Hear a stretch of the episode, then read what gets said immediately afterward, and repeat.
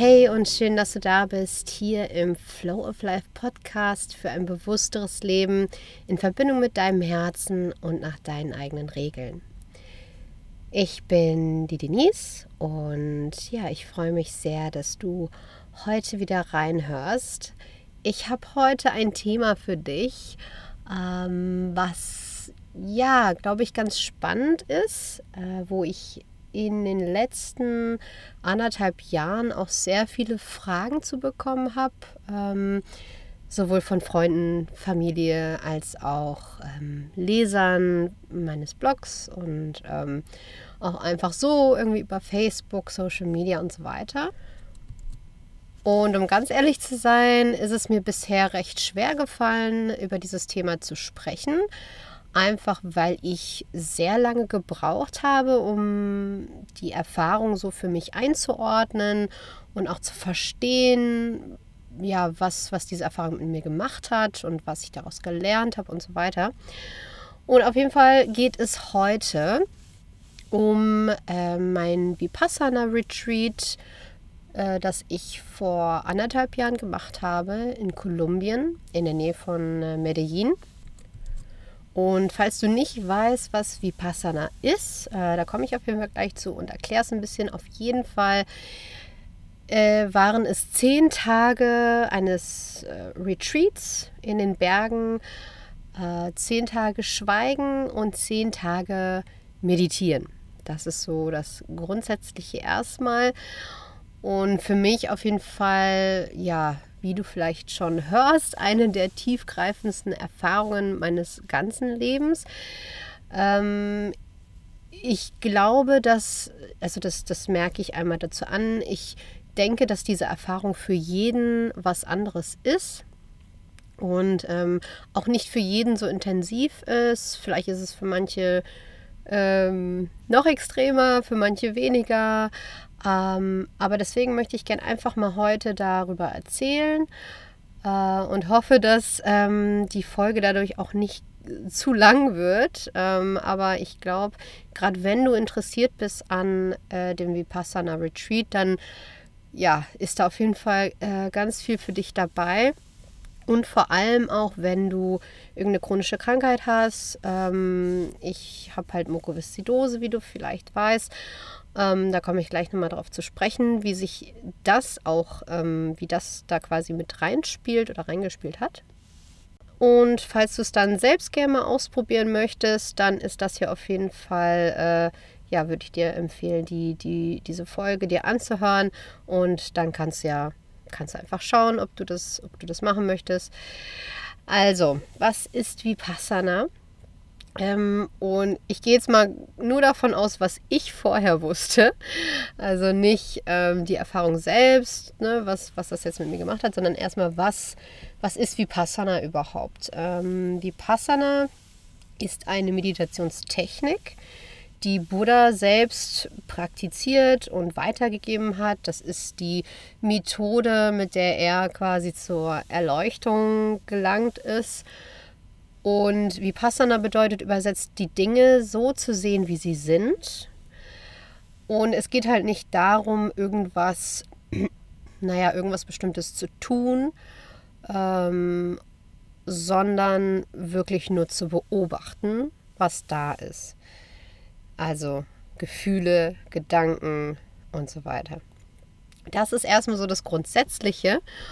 Und ähm, genau, und ja, was ich vor dem Retreat wusste, das, ähm, also ich habe das halt im Januar letzten Jahres gemacht, also 2018. Äh, ich wollte eigentlich ähm, ja schon, schon länger mal so, eine, so ein Retreat machen, weil ich da viel von gehört habe und ich auch das starke Bedürfnis hatte, ja, mal in mich zu gehen und zur Ruhe zu kommen. Äh, ja, und ähm, so kam es halt dazu dass ich eigentlich äh, nach Kolumbien reisen wollte, einfach nur so einige Wochen quasi mit, mit dem Rucksack, äh, weil ja, mich Kolumbien einfach lange, lange schon interessiert hatte und dann habe ich zeitgleich quasi geguckt, ähm, ja, wo gibt es denn eigentlich diese Vipassana-Retreats? Und dann habe ich halt gesehen, genau zu der Zeit, wo ich da quasi hinreisen wollte, gab es halt dieses Retreat in der Nähe von Medellin. Ja, und was so meine Erf Erwartungen anbelangt, ähm, ich, ich wusste nur, zehn Tage Schweigen wird es sein, circa zehn Stunden täglich meditieren. Ich habe quasi vorher auch Kontakt aufgenommen aufgrund der Medikamente, die ich so nehmen muss, ob es da eine Kühlmöglichkeit gibt, ob es eine Möglichkeit gibt, ähm, mein Inhalationsgerät zu benutzen, ob ich da Strom im Zimmer habe, solche Sachen, das habe ich vorher abgeklärt.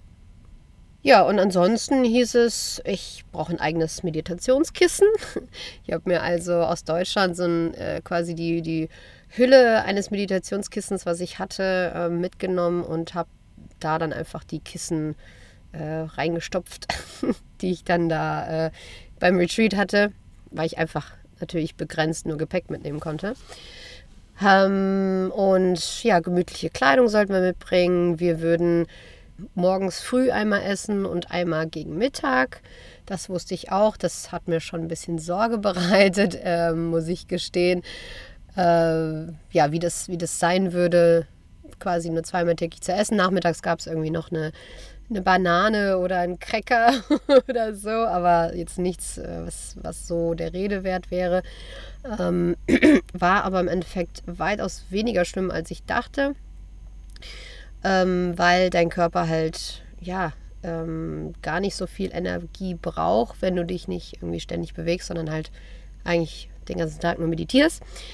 Äh, für mich war schlimm, ich durfte kein Notizbuch mitnehmen. Also wir durften, ja, durften keine Notizen machen, mussten quasi direkt am Anfang alles abgeben an äh, Büchern, Handys, Laptops, Kameras ähm, und halt auch Notizbücher, weil man sich halt mit all diesen Dingen nicht ablenken soll von dem, was in einem selbst vorgeht. Fand ich am Anfang irgendwie ein bisschen übertrieben, aber äh, hinterher habe ich dann auch erkannt, dass es auf jeden Fall seinen Sinn hat. Und genau, und auch so Sachen wie iPods halt natürlich auch nicht. Und wie es dann im Endeffekt war, ähm, ich bin da irgendwie hingekommen, das war mitten in der Pampa, ich bin da mit dem Bus von Medellin ausgefahren, musste mich da irgendwo äh, unterwegs ähm, rausschmeißen lassen und ähm, ja, war sehr aufgeregt auch und ähm, hatte einfach, ja, hatte schon ein bisschen Angst, weil ich überhaupt nicht wusste, was auf mich zukommt.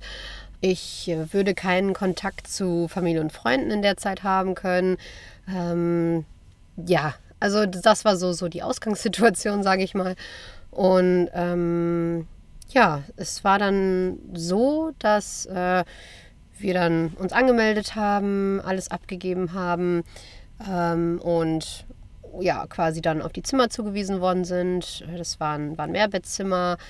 Äh, ja, die, da waren, ich glaube, wir waren zehn Frauen in einem Zimmer.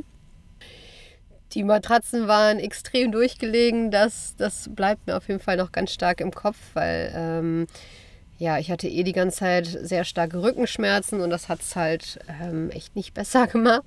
Äh, es gab, ähm, ja, wir sind jeden Morgen sehr früh aufgestanden. Äh, ich glaube um halb fünf oder um vier. Ich glaube um vier. Ähm, und danach ging es sofort zur ersten Meditation. Also es gab im Laufe des Tages verschiedene Meditationen. Ich glaube, im Gesamten waren es zehn oder elf Stunden Meditieren insgesamt am Tag. Und jeden Abend gab es noch äh, eine Unterweisung durch äh, den Goenka, also ein, äh, auch einen buddhistischen Lehrer, der quasi die, die Lehre Buddhas ähm, weiter verbreitet hat und vor allem diese Vipassana-Retreats ähm, ja, äh, verbreitet hat. Und äh, da gab es dann jeden Abend eine Stunde, wo wir uns quasi angehört haben, wie er diese Vipassana-Technik erklärt und so die verschiedenen Prinzipien äh, des Buddhismus und, und halt der Lehre. Und ja, so war es dann. Das war so die Ausgangssituation. Ähm, es war eine super schöne Unterkunft eigentlich ähm, mit vielen Pflanzen, total im Grünen. Also es war ein wunderschöner Garten ähm, ja, um, um das Haus herum. Und ich glaube, insgesamt waren wir vielleicht so 40 Frauen, würde ich jetzt mal so schätzen.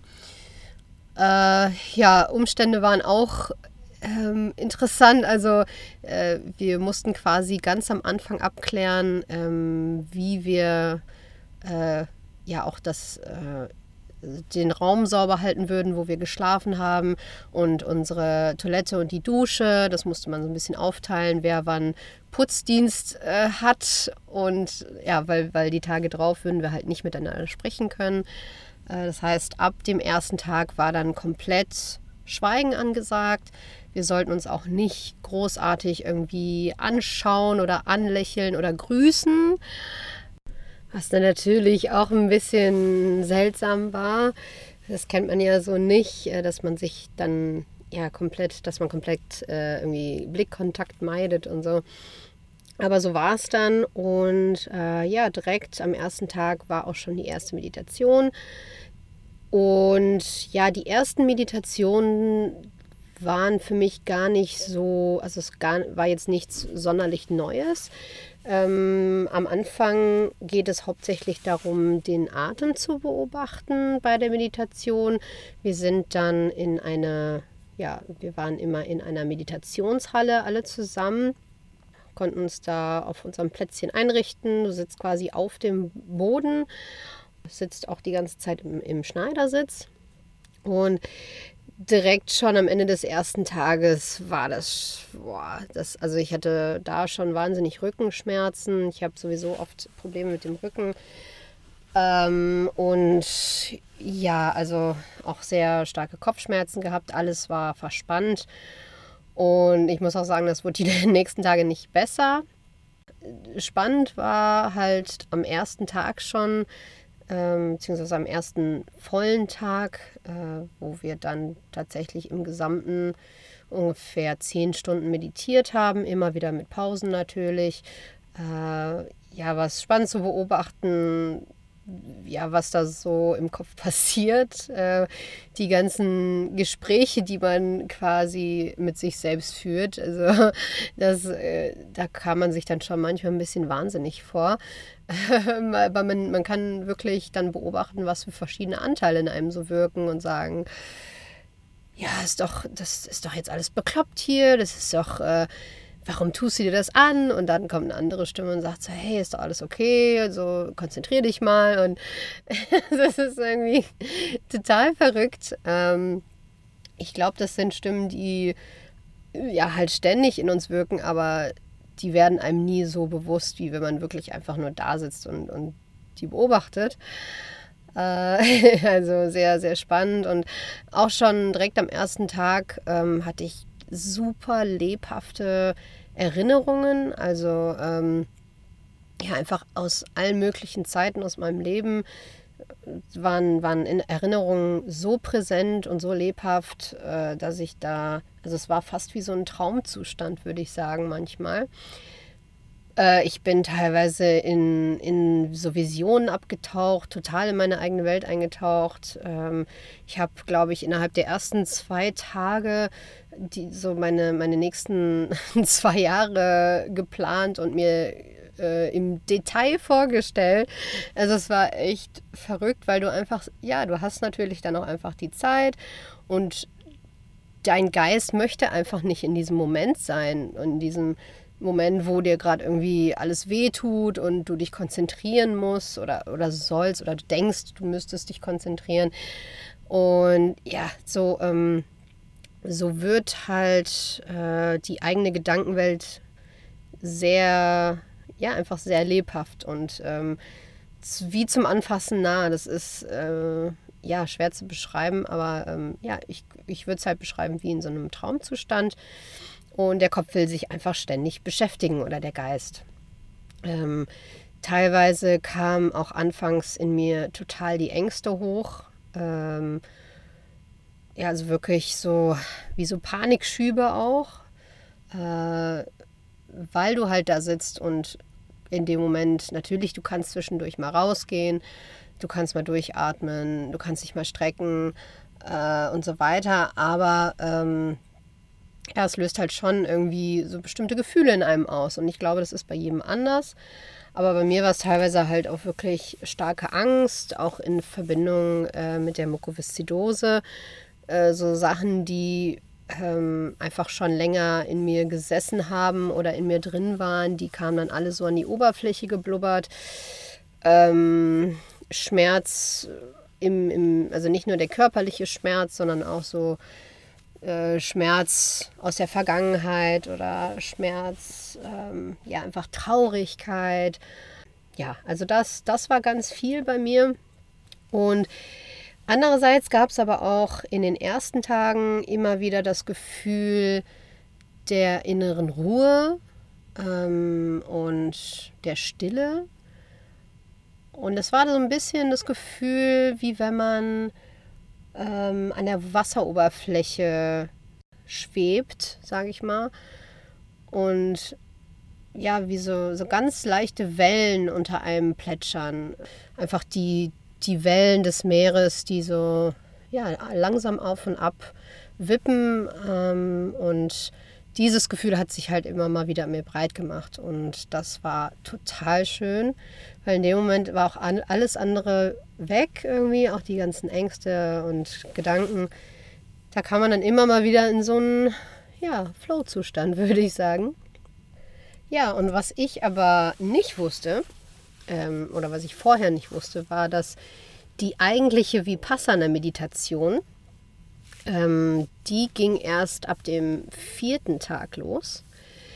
Und äh, bis dahin war ich schon echt ähm, ja, ziemlich, ziemlich fertig irgendwie nach den ersten drei Tagen und dachte mir schon, boah, wie willst du das durchhalten? Und dann kam die Ankündigung so, heute geht die Vipassana-Technik los. Und erst denkt man sich dann so, ja, okay, cool, ist ja was Neues. Und ähm, ja, was aber dann war, ist, dass wir nicht mehr, ja, also wir sollten so wenig wie möglich uns bewegen ähm, ab diesem Tag.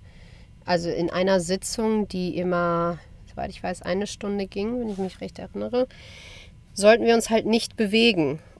Wirklich, wenn es nur äußerst notwendig war. Das heißt, wenn man da im Schneidersitz sitzt, dir schlafen die Beine ein, soll man einfach weitermachen.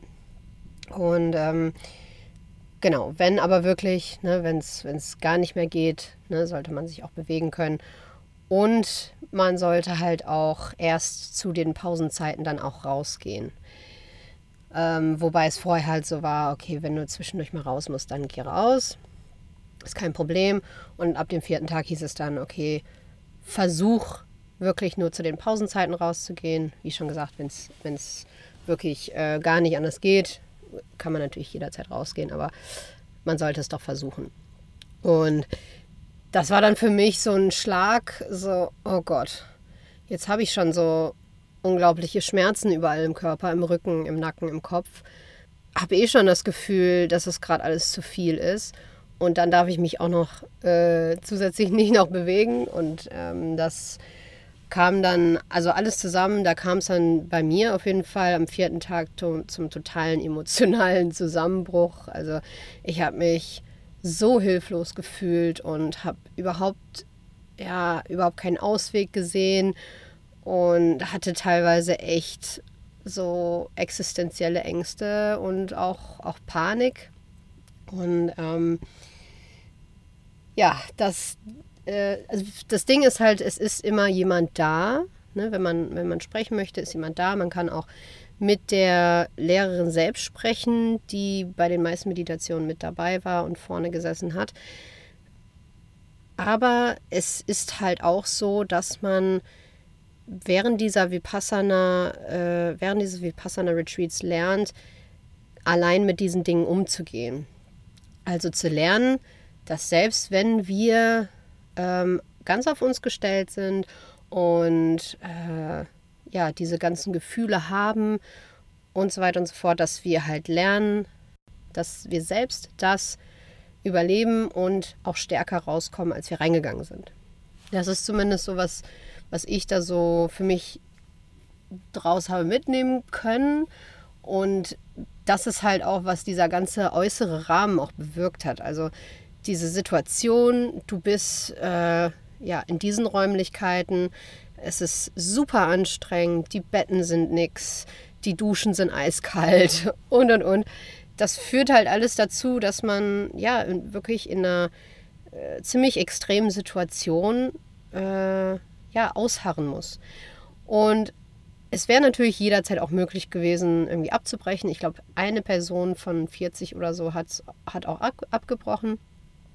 Aber sie sagen halt wirklich, halt bis zum Ende durch, weil die positiven Effekte, die du verspürst, die kommen erst ähm, ja quasi zum Ende hin. Also äh, wenn man schon diese ersten drei, vier Tage gemacht hat, dann lohnt es sich, glaube ich, auch ja, weiter durchzuhalten, weil dann halt, ja, ich glaube, es wird keinen Sinn machen, einfach dann abzubrechen.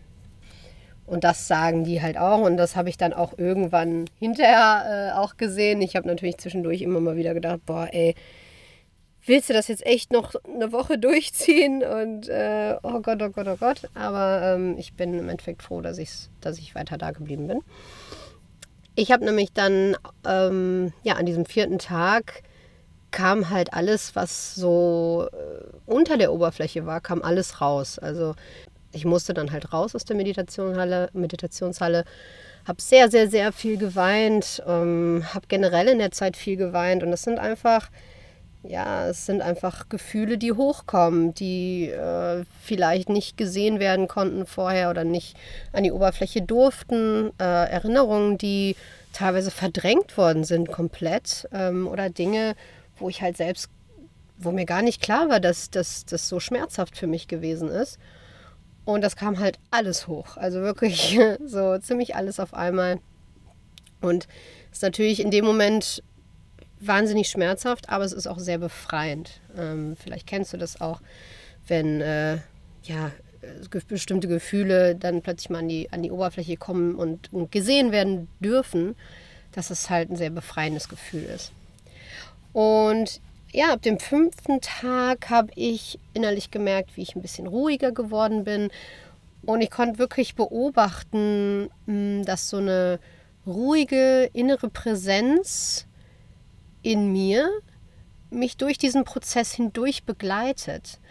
Also es war dann so eine, so eine ganz leise, aber sehr bestimmte und selbstsichere, einfühlsame, weisende Stimme oder Präsenz, die mir ja gut zugesprochen hat und die so gesagt hat, hey, es wird alles gut, es ist alles okay.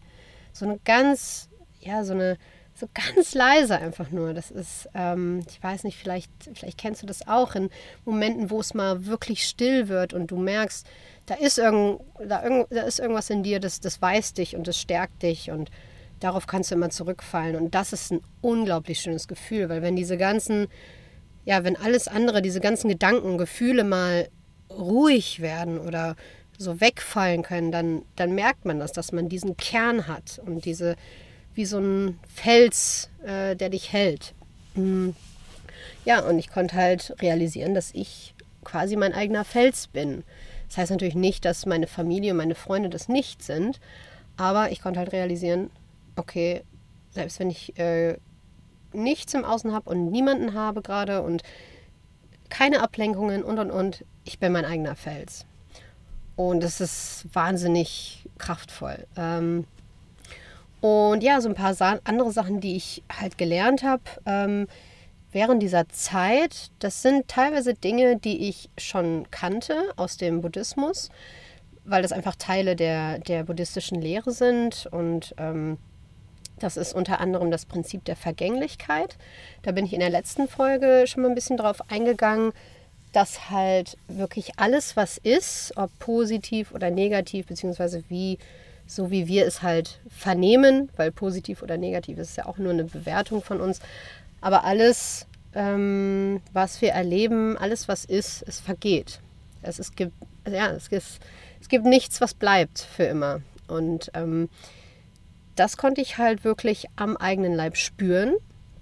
Ähm, und was noch zu der Lehre dazu gehört, das ähm, ist das Prinzip, dass wir für unser eigenes, für unseren eigenen Schmerz und unsere eigene Trauer so ein bisschen auch zuständig sind, dadurch, dass wir an den Dingen festhalten. Und das nennt sich, ähm, im Buddhismus nennt sich, äh, das, die nennen sich Samkaras, diese, ähm, es ist, ist quasi dieser Schmerz, den wir so ansammeln und äh, dieser Schmerz und diese Trauer entstehen dadurch, dass wir uns anhaften an die Dinge, die in Wirklichkeit alle vorübergehen. Das heißt, ähm, alles, alle freudvollen Erfahrungen, nach denen wir streben, an denen wir gern festhalten, das einerseits ähm, bildet quasi diese, diese Samkaras aus.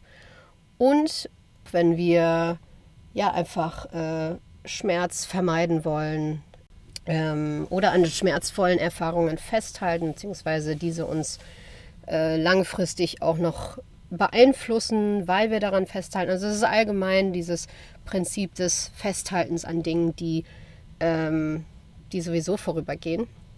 Und die praktische Erfahrung war dann halt quasi durch dieses Vipassana, wo du quasi in der Meditation immer wieder von Kopf bis Fuß den ganzen Körper gedanklich durchgehst, beziehungsweise dich hineinfühlst in die verschiedenen Teile des Körpers. Also du fängst an im Kopf und dann geht es so, geht es weiter runter, die Stirn, die Ohren, die Augen und und und, bis du quasi bei den Füßen ankommst. Und im Prinzip beobachtest du nur, welche Empfindungen aufkommen in diesen verschiedenen Körperteilen, diesen Regionen des Körpers.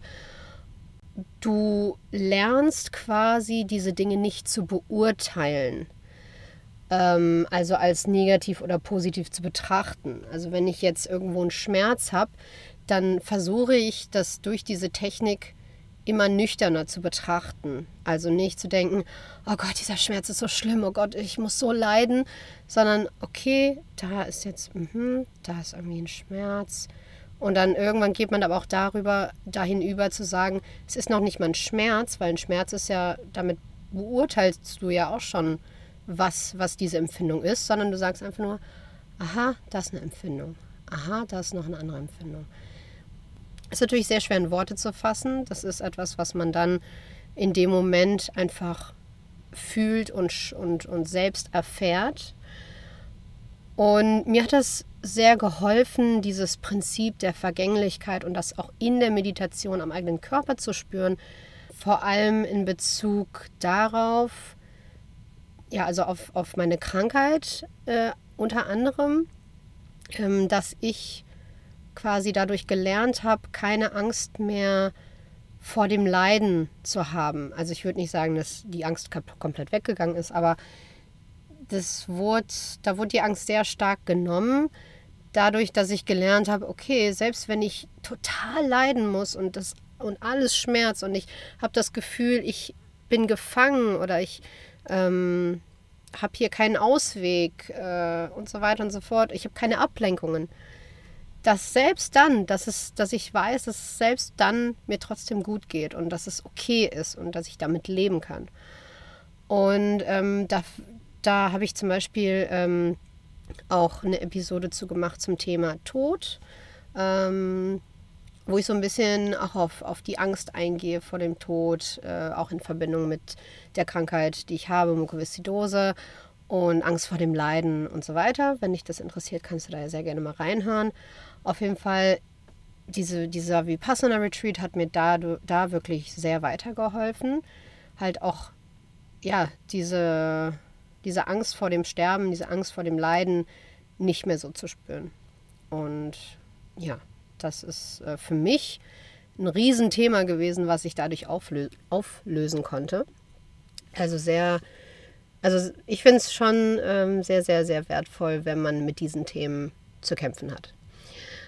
Und ja, ich habe unter anderem auch äh, gespürt, dass das, also am eigenen Leib gespürt, dass alles vorübergeht. Also zum Beispiel diese Schmerzen, die ich hatte.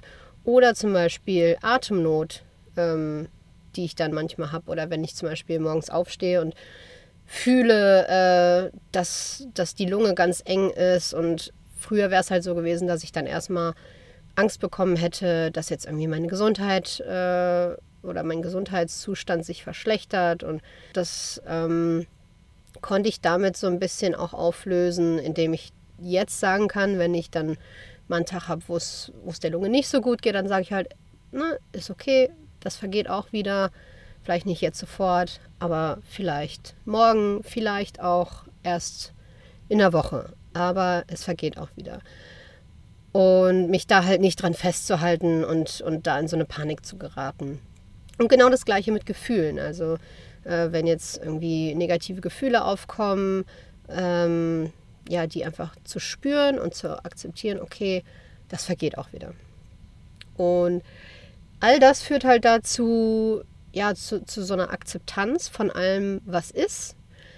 Ähm, wirklich okay damit sein, im Moment zu sein, nicht ständig irgendwo anders sein wollen oder äh, sich verändern wollen, ähm, die Situation gerade sofort verändern wollen, sondern auch erstmal in dem Moment zu bleiben und zu sagen, okay, ich kann das alles wahrnehmen und ich muss nicht sofort wieder, ich muss nicht sofort aus dieser Situation fliehen. Ähm, genau, das war, das waren so die groß, größten äh, Learnings, würde ich sagen, aus meiner Zeit. Und ja, die folgenden Tage gab es auf jeden Fall noch so einige Aufs und Ups. Also das äh, ist wirklich nur jetzt der kleinste Bruchteil dessen gewesen, was ich da so erlebt habe. Ähm, teilweise kamen noch weitere sehr, sehr emotionale Momente, große Erkenntnisse. Aber wie gesagt, also das würde, glaube ich, total den Rahmen sprengen, wenn ich noch ähm, ja, die weiteren Tage so beschreibe. Aber wer weiß, vielleicht ähm, mache ich das irgendwann mal in irgendeiner anderen Form. Was für mich halt sehr wichtig war, war zu sehen, wie es danach weiterging. Ähm, das war ein sehr, sehr, eine sehr große Veränderung und eine sehr große Herausforderung. Weil äh, ja, in diesem Rahmen ist natürlich ähm, viel Zeit und viel Raum und auch ein sicherer Raum in dem Sinne dafür da, äh, um sich auf all das zu fokussieren. Und wenn man halt vergleicht, was man gegenüber dieser Zeit äh, in so einem Retreat ähm, für, ein, für eine Umgebung hat, äh, im Gegensatz zu unserem alltäglichen Leben, ist das natürlich ein wahnsinnig großer Unterschied. Äh, wenn ich überlege, ich hatte halt kein Social Media, kein Handy, äh, keine Bücher, keine Musik, kein Laptop und und und, keine Arbeit. Ähm, also überhaupt nichts, was ich hätte tun müssen oder so. Und das äh, war für mich super wertvoll. Und so kam es dann halt, dass ich nach dieser Zeit äh, in Medellin, in dem Retreat, äh, hatte ich ähm, quasi einen Flug gebucht gehabt, schon äh, um nach äh, Cartagena zu fliegen äh, an die Karibikküste in Kolumbien. Und ja, als ich da so die ersten Tage war in Cartagena, war das war schon ein sehr starkes Erlebnis. Äh, ich war total sensibel, also in Bezug auf Geräusche vor allem. Also ich habe quasi alles wahrgenommen, was um mich herum passiert ist. Es war alles sehr, sehr, sehr intensiv. Ähm, ich war sehr aufmerksam und habe mich aber gleichzeitig nie aus der Ruhe bringen lassen. Also es war jetzt nicht so, als hätte es mich überfordert, sondern ich habe es einfach alles wahrgenommen und habe ja einfach trotzdem so diese, diese tiefe Seelenruhe ähm, ja, mitgenommen und, und verspürt. Und es war äh, eine sehr, sehr gute Erfahrung. Wir sollten also uns wurde gesagt, dass wir nach dem Retreat diese Meditation fortführen sollten. Zweimal täglich eine Stunde, also morgens eine Stunde, abends eine Stunde. Und äh, das ist mir tatsächlich wahnsinnig schwer gefallen. Ich habe ähm, das noch, ne, noch ein paar Tage gemacht. Dann habe ich irgendwann nur noch eine Stunde am Tag gemacht. Also es hat sich dann halt nach und nach ähm, ähm, auch gegeben dann. Und ja, was ich dann auch gemerkt habe, ist, dass mir zum Beispiel beim Retreat die Bewegung total gefehlt hat. Ich glaube, das wäre ähm, ziemlich von Vorteil gewesen, vor allem in Bezug auf die Schmerzen, die man so hatte. Ähm, und das Schreiben hat mir natürlich auch total gefehlt. Also diese ganzen Gedanken, die ich da hatte, diese ganzen äh, Learnings, Erfahrungen und so weiter, konnte ich halt alle nicht aufschreiben. Äh, das fand ich, fand ich echt schade. Ähm, ich kann aber auch im Nachhinein verstehen, warum das so gewesen ist. Wie gesagt, ich war nach diesem Retreat erstmal komplett auf Abstand.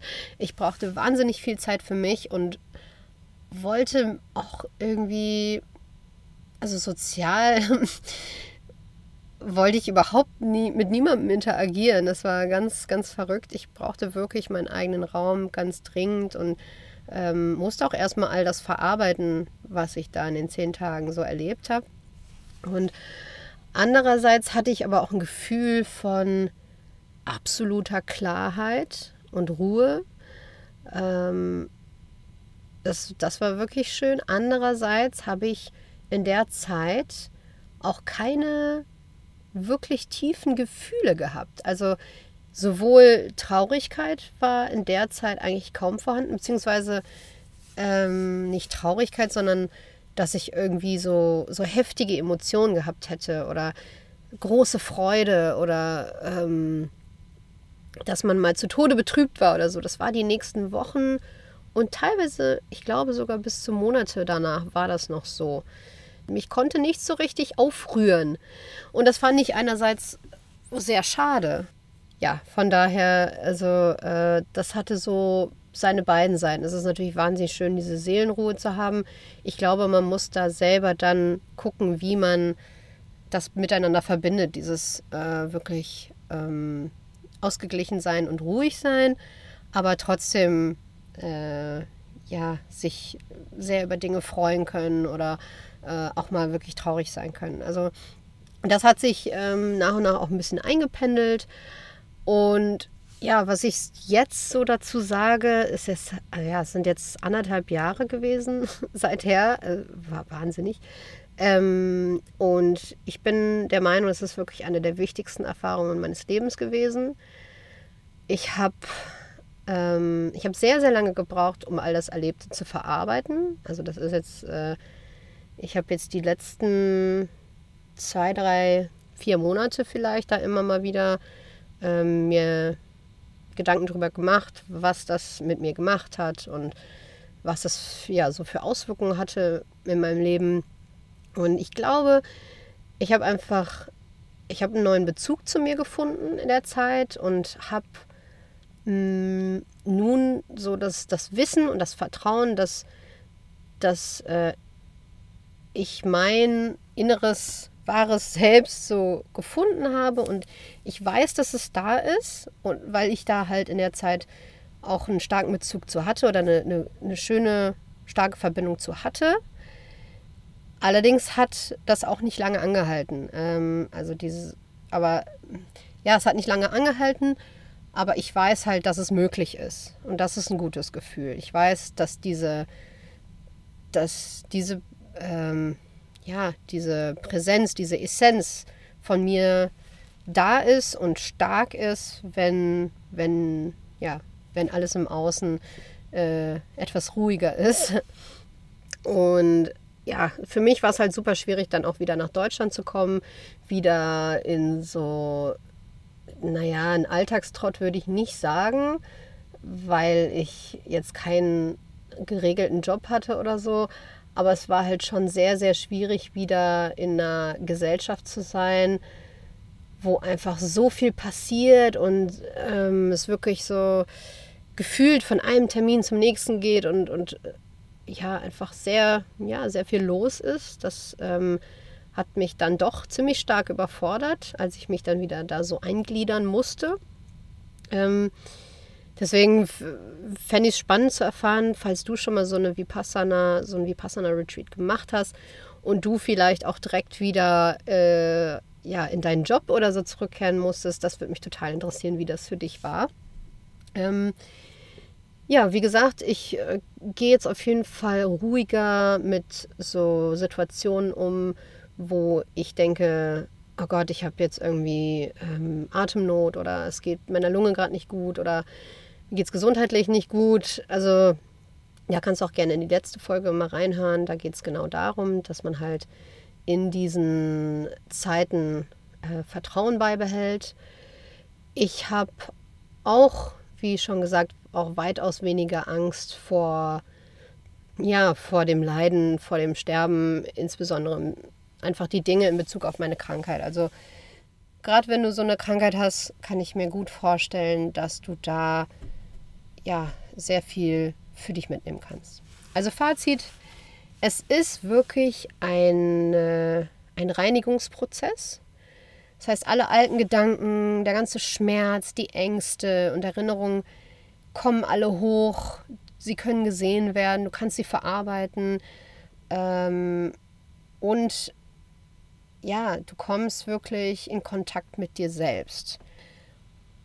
Und es ist natürlich ein wahnsinnig anstrengend, also es sind wahnsinnig anstrengende zehn Tage gewesen und sehr, sehr, sehr herausfordernd. Und ähm, deswegen, ich, ich, ich kann es eigentlich nur jedem empfehlen, der sich auf diese Reise zu sich begeben möchte. Man muss aber, glaube ich, wirklich den Willen haben, weil halt dieser, ne, weil es halt eben nicht empfohlen wird, irgendwie abzubrechen. Ähm, und klar, wenn du das gern machen möchtest, dann würde ich wirklich einfach mal ähm, Kontakt aufnehmen mit, äh, mit der Organisation, die das macht. Ähm, da kannst du auf dharma.org, ich werde das auf jeden Fall verlinken äh, in der Episodenbeschreibung, ähm, da kannst du schauen, wo es das gibt, wo es diese Retreats gibt, vielleicht in deiner Nähe oder irgendwo anders und kannst einfach mal Kontakt aufnehmen. Ähm, du, ja, ob du vielleicht da einen Tipp bekommen kannst oder eine Empfehlung bekommen kannst, ob das was für dich ist oder nicht. Weil ich kann da wirklich keine Empfehlung aussprechen, wer es machen sollte oder wer nicht. Ähm, ich kann nur von meiner Erfahrung erzählen und kann nur sagen, dass es für mich sehr, sehr, sehr wertvoll war. Ähm, ich weiß aber nicht, wie das ist, wenn du zum Beispiel äh, ja, irgendeine vielleicht irgendeine seelische Krankheit hast oder eine körperliche Krankheit, die da das vielleicht nicht möglich macht, da würde ich mich einfach mal informieren. Und was noch äh, ganz wichtig ist zu sagen, ist, dass diese Retreats tatsächlich äh, komplett kostenfrei sind ähm, und sie laufen halt auf Spendenbasis. Das heißt, am Ende des Retreats gibst du dann einfach so viel, wie du, wie du hast oder wie du meinst, äh, geben zu wollen. Ähm, und genau, das äh, kannst du dann auch einfach mal online dir anschauen, wie das alles, ähm, ja, was es da alles an Infos zu gibt. Aber so hast du auf jeden Fall schon mal einen ganz persönlichen Einblick darin, wie so ein Vipassana Retreat laufen kann und was, was er so bewirken kann. Und ja, ich habe auch noch einen Tipp für dich, nämlich äh, zum Thema gibt es einen ganz, ganz tollen TED Talk ähm, wo unter, unter anderem auch erzählt wird, wie Vipassana in Gefängnissen ähm, praktiziert wird. Da gibt es wahnsinnig äh, tolle Studien zu, ähm, dass das wirklich äh, viel bewirkt bei den, bei den Insassen, weil sie es halt schaffen, nach diesen zehn Tagen, beziehungsweise wenn man das immer mal wiederholt, schaffen sie es wirklich, ja, anstatt direkt in Wut oder mit Aggression zu reagieren, äh, ja, erstmal auch in sich gehen können und ja, einfach, einfach sich selbst dann auch ein bisschen besser kennenlernen und mit, mit sich selbst in Kontakt kommen.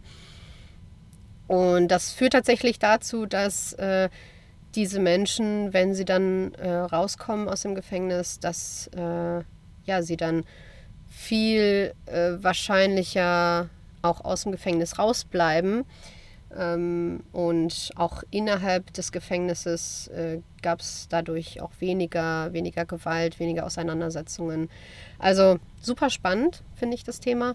Also informier dich da gern. Ich werde alles äh, verlinken in der Episodenbeschreibung. Und wenn du Feedback hast zu dem Thema, sehr, sehr gerne, schreib mir gern auf Social Media oder per E-Mail, ähm, gern auf Facebook oder Instagram ähm, oder Du kannst auch sehr gerne auf meine Webseite gehen, denisejarling.com und dann unter Podcast, da findest du alle Podcast-Episoden. Und ja, da kannst du auch sehr gerne kommentieren zu dieser Folge. würde mich auch sehr freuen. Also ich freue mich immer über dein Feedback so oder so. Ja, auch wenn du hier auf iTunes gerade hörst, dann würde ich mich auch total über eine Rezension freuen, damit der Podcast noch ein bisschen sichtbarer wird.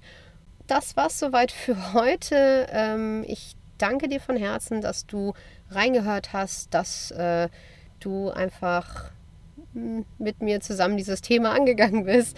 Und wir hören uns dann in der nächsten Folge. Bis dann. Ciao.